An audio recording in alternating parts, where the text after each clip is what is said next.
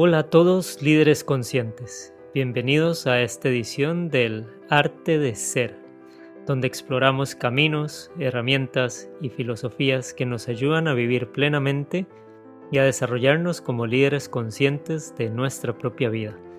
Mi nombre es Rodolfo Carrillo, chamán del liderazgo consciente, consultor, facilitador, coach, autor y creador del modelo Ser. Estoy muy feliz de que estén aquí conmigo. Si quieres conocer más del modelo y de tu estilo de liderazgo, visita mi página web serliderazgo.com. Hola a todos líderes conscientes, bienvenidos a esta edición de El arte de ser. Aquí exploramos caminos, herramientas, filosofías que nos ayudan a vivir plenamente y a desarrollarnos como líderes conscientes de nuestra propia vida. Estoy realmente feliz de que estén aquí conmigo. Mi nombre es Rodolfo Carrillo, chamán del liderazgo consciente, consultor, facilitador, coach, autor y creador del modelo Ser. Eh, si quieres conocer más sobre lo que hago y de tu estilo de liderazgo, tengo una autoevaluación gratis en mi página web, eh, con un webinar gratis también eh, que puedes hacer para entender sobre los estilos de liderazgo. bueno, bienvenidos. O sea, hoy quiero hablarles un poquito de quién soy yo y qué es lo que hago porque este es el inicio de un podcast que, donde quiero compartir este tema del arte de ser. ¿Y por qué quiero hablar del arte de ser? Eh, desde pequeño, desde los siete años, mi mamá me metió en un camino de meditación y de espiritualidad. Y por una razón muy específica. Yo llegué, llegué del colegio, de la escuela un día con siete años. Entro yo a mi casa, vengo renqueando y, y me duele un poco el pie. Y conforme fue pasando la tarde hasta la noche, a la hora de dormir, el dolor se fue incrementando y yo le digo a mi mamá, me duele mucho, no puedo dormir. Eh, ya me habían puesto hielo, eh, ya me había, eh, dado, si no me equivoco, una aspirina o algo para tratar de calmar el dolor, pero dolía mucho. Entonces mi mamá me dice, eh, vamos a hacer una relajación. Entonces ya me acuesto yo en la cama, mi mamá empieza a guiar en un proceso de relajación. Por supuesto, años después entendí yo que eso era una meditación. En aquel momento, o sea, para relajarse. Y al día siguiente, así me quedé dormido. Al día siguiente amanezco, el pie está gigantesco, súper hinchado. Me llevan al médico, me hacen una radiografía y el médico le dice a mi mamá eh, desde cuándo se está quejando de dolor. Y entonces mi mamá le dice desde ayer en la tarde cuando llegó de la escuela. Y el médico le dice, no puede ser. Eh, esto que él tiene una quebradura y esto duele muchísimo. No es posible que el niño haya pasado la noche con, con, un dedo quebrado. Mi mamá le dice, un poco como entre sonrisa y sabiendo lo que ella había hecho, eh, me dice, no, yo no sé cómo pasó la noche, pero claramente sí sabía cómo había pasado ya la noche. Y a partir de ese momento a mí me gustó mucho esa relajación y eh, le pedí a mi mamá que me siguiera guiando en, esas, en esa meditación y ella me preguntó que si yo quería aprender. Y, y de ahí en adelante, o sea, mi mamá empezó a enseñar ese camino de la meditación, de la introspección y cuánto libro ella se leía porque ella estaba en el mundo de la espiritualidad desde, desde adolescente. Me contaba los resúmenes, o sea, como mis cuentos de noche, o sea, mis cuentos de, eh, para ir a dormir. Eh, por supuesto, con los años yo fui asumiendo mi propio camino y y, fui aprendiendo más, o sea, y explorando distintas filosofías, desde el rastafarianismo hasta lo que hoy es mi filosofía base, que es el budismo, y, todo en medio. por ahí he andado por todo, por todo camino. El chamanismo nativoamericano, eh, o sea, de todo. Y, y bueno, y, en paralelo, o tal vez no tan en paralelo, pero cuando decidí estudiar, o sea, estudié negocios. O sea, y porque simplemente no sabía qué más estudiar, no estaba convencido de estudiar medicina, no estaba convencido de estudiar leyes, eh, no entendía muy bien lo que era la ingeniería. Eh, mi familia no hay un ingeniero, entonces no sabía bien lo que era. Y, y bueno, al final decidí que estudiaba negocios porque era lo que me servía para todo. Entonces estudié negocios y literalmente pues, me, me ha servido para todo. Y de ahí llegué al liderazgo eh, como pieza clave en el desarrollo de negocios. Hace más o menos 14 años, eh, mis mundos todavía estaban tremendamente separados. Porque cuando mi mamá me enseñó a meditar, me dijo que ella me enseñaba, pero que no le podía decir a nadie que lo estaba haciendo, porque podían pensar que ella estaba loca y que, y, las palabras de ella es, y me lo pueden quitar, o sea, puede ser que me lo quiten a usted porque piensen que yo no soy una buena madre, o pueden pensar que usted esté loco o está loco y lo vayan a rechazar. Entonces mejor no le cuente a nadie. Yo me lo tomé muy a pecho y no le conté absolutamente a nadie. Como a los 17, 18 años llega mi mejor amigo, que ha sido mi mejor amigo desde los 6 años, eh, y me dice, y vieras que descubrí este tema de la meditación, me parece interesantísimo, eh, me gustaría que, te, eh, que, que, lo vieras. Y para mí fue muy gracioso, ya yo tenía 10, 11 años de estarlo practicando. Y, y, de hecho cuando le dije, es como, ¿cómo? Y no me habías dicho, ¿y por qué no me habías dicho? Y yo, no, y no soy solo yo, mi mamá es la que me enseña. ¿Cómo que su mamá la que me enseña? Eh, así de secreto, o sea, se mantuvo esto hasta hace más o menos unos 14 años, eh, donde la gente se empezó, específicamente una amiga se acercó y me dijo, vieras que descubrí este tema de la meditación, y es muy tu vibra, me parece que deberías de probarlo. Y a mí me hizo gracia, o sea, eh, fui a probar, me encontré que en el lugar donde ya habían eh, eh, aprendido a meditar, la persona que estaba dirigiendo era un amigo mío de mi niñez. Eh, entonces ya reconectamos, empezamos a compartir el espacio y, se volvió un proceso muy bonito, ¿verdad? Irme abriendo a eso. Pero como les decía, hace 14 años todavía mis caminos, mis mundos estaban muy separados.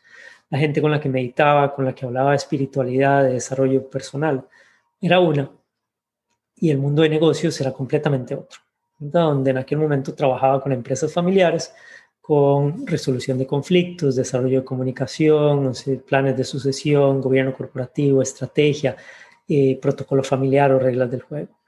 Eh, y esos mundos nunca se cruzaban. Hasta hace más o menos como unos seis o siete años que decidí que quería cruzar esos mundos. Porque ya eh, mucho de mi trabajo, o en mi trabajo con empresas familiares, la gente me decía, ¿cómo hace usted para mantenerse tan sereno?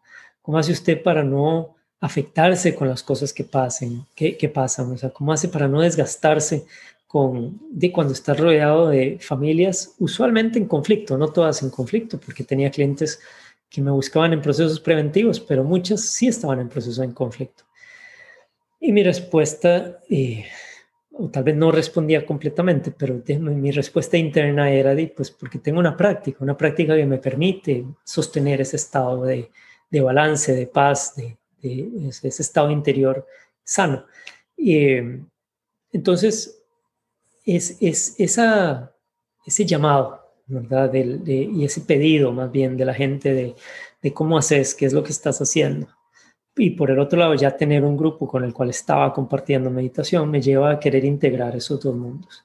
Entonces empiezo a ofrecer charlas. Al principio no me fue muy bien, o sea, porque realmente el, el, lenguaje que utilizaba en el mundo espiritual, pues traté de utilizarlo en el mundo empresarial y no se entendía. Entonces recuerdo específicamente una charla que fue, ha sido para mí uno de los mayores fracasos que he tenido de una charla sobre compasión en los negocios. Y tenía como 25 personas en el público. Hablé de la charla, o sea, hablé del tema de compasión en los negocios, o sea, expliqué por qué era importante, cómo la compasión es, o sea, fundamental para el desarrollo de relaciones profundas. Y al final de la charla todo el mundo tenía cara de no entendimos nada. O sea, no, no, esto no tiene sentido. O sea, ¿por qué vamos a traer compasión a los negocios y qué tiene que ver la compasión con los negocios? Y, y bueno, ese fue, fue un despertar eh, a entender que para poder traer este mundo espiritual al mundo de los negocios tenía que traducir, o sea que no podía traer el lenguaje exacto, tenía que aprender a darle vuelta, tenía que aprender a, unir, o sea, a generar un puente entre estos dos mundos que incluso a mí cuando estudié negocios me decían están separados, ¿verdad? Está separado las emociones de la persona deben de quedarse en la casa, o sea, los problemas que suceden en la casa deben de quedarse en la casa y a la empresa debe llegar, o sea, el líder, o sea, la persona que sabe, o sea, que está centrada, que está en balance. Y claramente, o sea, después estudié un poco de psicología, no soy psicólogo, pero estudié suficiente para entender que eso se llama un brote psicótico, sea, una persona que puede dejar sus emociones, que puede desapegarse 100% de sus emociones y que se puede convertir en otra persona. eh, es literalmente un brote psicótico. Entonces, que eso era imposible, o sea, que siempre, por más que podamos mantener cierto balance o podamos separar ciertas cosas hasta cierto grado, o sea, cuando algo nos está afectando, nos afecta. O sea, no, no, no se puede guardar 100% en una cajita o sea, y, y, no influir el resto. Entonces, entendiendo esto, eh, empecé a construir este puente entre el mundo espiritual y desarrollo personal y el mundo de negocios, que en aquel momento para mí estaban completamente separados y divorciados. Y, empecé a ver cómo hacía para traducir y traer unas prácticas al otro, eh, al otro lado. Y empecé a buscar, empecé a buscar qué había a nivel mundial, o sea, en este tema, quién me podía ayudar, o sea, de dónde podía aprender. En aquel momento todavía había poco, eh, creo que hoy hay mucho más, eh, pero sí fui encontrando lugares y, actividades y, conferencias, o sea, sobre el tema de, conciencia o mindfulness, especialmente mindfulness en el mundo de los negocios. Y fui aprendiendo, o sea, fui eh, aprendiendo y explorando en cómo integrar estos dos. Pero más que, que, integrarlos a nivel externo, la mayor integración y la más poderosa fue la integración interna, que era ser capaz yo de reconocerme o sea, espiritual en los negocios, de reconocerme integrado. Eh, y ese fue eh, el, el, proceso más profundo y más bonito que, que, experimenté antes de poder empezar a compartir con otros, o, o en paralelo el empezar a compartir con otros. Este, eh, como les decía, hace seis años incluso tomé la decisión en este camino de, de cerrar mi negocio de consultoría empresa familiar, porque me di cuenta que estaba construyendo un montón de cosas, estaba literalmente construyendo la firma consultora de empresa familiar más grande de Centroamérica y probablemente eventualmente eh, de Latinoamérica, ese era el sueño. Y, y, un día me di cuenta que ese sueño no tenía sentido, porque no tenía razón de querer construir esa, esa firma consultora más que por decir que la tenía. Eso era todo. y, y me di cuenta que no tenía ningún valor. Y ese día, o sea, me eh, eh, decidí cerrar mi empresa, decidí tomarme un año sabático, porque quise cambiarme a este otro mundo, o sea, al mundo de empatar, crear un puente entre el liderazgo y la espiritualidad, entre el bienestar personal y el bienestar colectivo, entre lo interno y lo externo. Y eso entonces me llevó a, hacer lo que hoy hago, o sea, a crear la nueva marca, o sea, que es la marca Ser, eh, Ser Consultores, eh, que se convirtió luego en el modelo Ser, eh, y, poder empezar a, empatar estos dos mundos a través del liderazgo.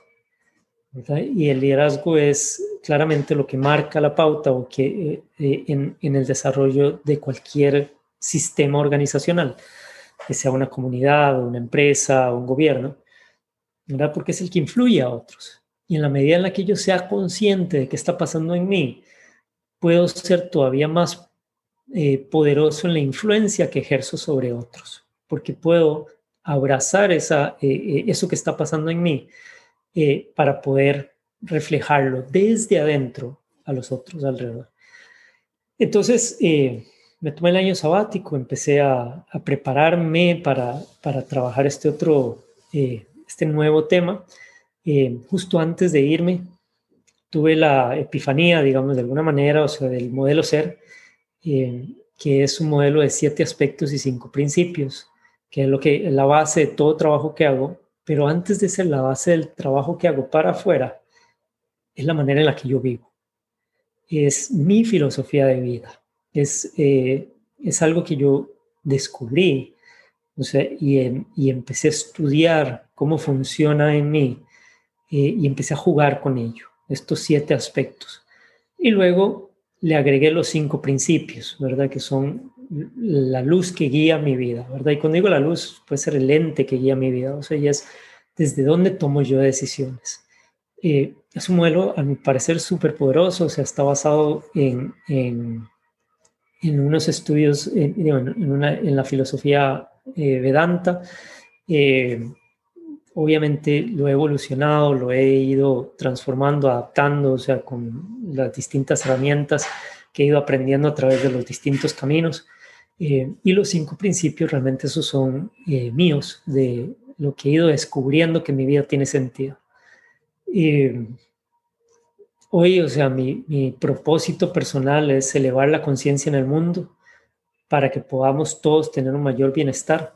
Y cuando digo todos, es todos con T mayúscula, o sea, todo ser sintiente animales, plantas, todo el ecosistema, porque en la medida, y uno de los principios del modelo es la interdependencia, en la medida que entendemos que el bienestar individual está íntimamente ligado al bienestar colectivo, entonces podemos empezar realmente accesar ese estado, ese estado de bienestar. ¿Qué quiere decir esto? O sea, que en la medida en la que yo cuido el sistema, o sea, me estoy cuidando a mí, en la medida en que el sistema externo es sano o alrededor mío es sano, yo tengo una mayor posibilidad de estar sano, o sea, de estar sano, estar feliz, de tener ese estado de balance o bienestar. Eh, y bueno, eso es, ese es mi trabajo, mi camino, mi vida hoy, ¿verdad? Ese, es, ese elevar la conciencia. Que por un lado lo hago a nivel de negocios, eh, ya sea en consultoría, o sea, desarrollando empresas conscientes, entonces empresas con propósito, empresas que son, que reconocen el impacto que generan en todas las partes interesadas, y lo hace conscientemente, genera ese impacto conscientemente. Y luego en el tema del liderazgo, ¿verdad? Que es eh, el tema de cómo estos líderes abrazan esta filosofía de bienestar eh, y de expansión para poder compartirla con otros alrededor. Eh, también a nivel de capacitación, tanto en empresas como a nivel individual o, o abierto, ¿verdad? En talleres que no solo son de liderazgo, sino también de transformación personal y expansión personal eh, porque en realidad, como les decía, el modelo es, eh, el modelo es mi forma de vida, o sea, lo que me ha permitido a mí dar los pasos que he ido dando.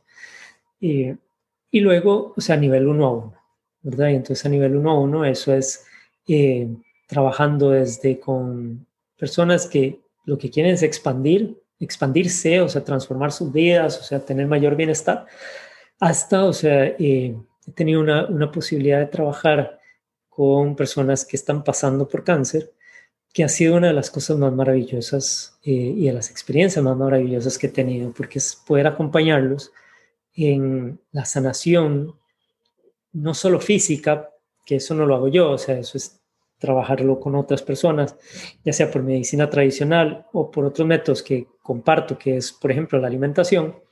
Eh, y, eh, y, y, el otro y, la, entonces ellos trabajan esa parte de sanación física y yo entro a trabajar la parte de la sanación emocional y mental, o sea, el desarrollo del estado emocional y mental que faciliten y permitan la sanación física.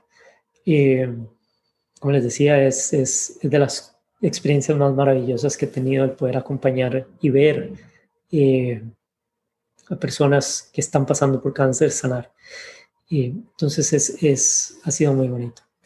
Eso es un poco de quién soy yo. El fin de este podcast eh, y de estos, eh, esta serie de podcasts que, que estoy empezando es compartir con ustedes herramientas prácticas para que puedan expandirse, para que puedan generar mayor bienestar a través de la conciencia, pero también, o sea, traer personas increíbles que conozco, que nos pueden ayudar eh, tanto con sus caminos personales, eh, contándonos de sus caminos personales, como con las herramientas que comparten a generar esa expansión.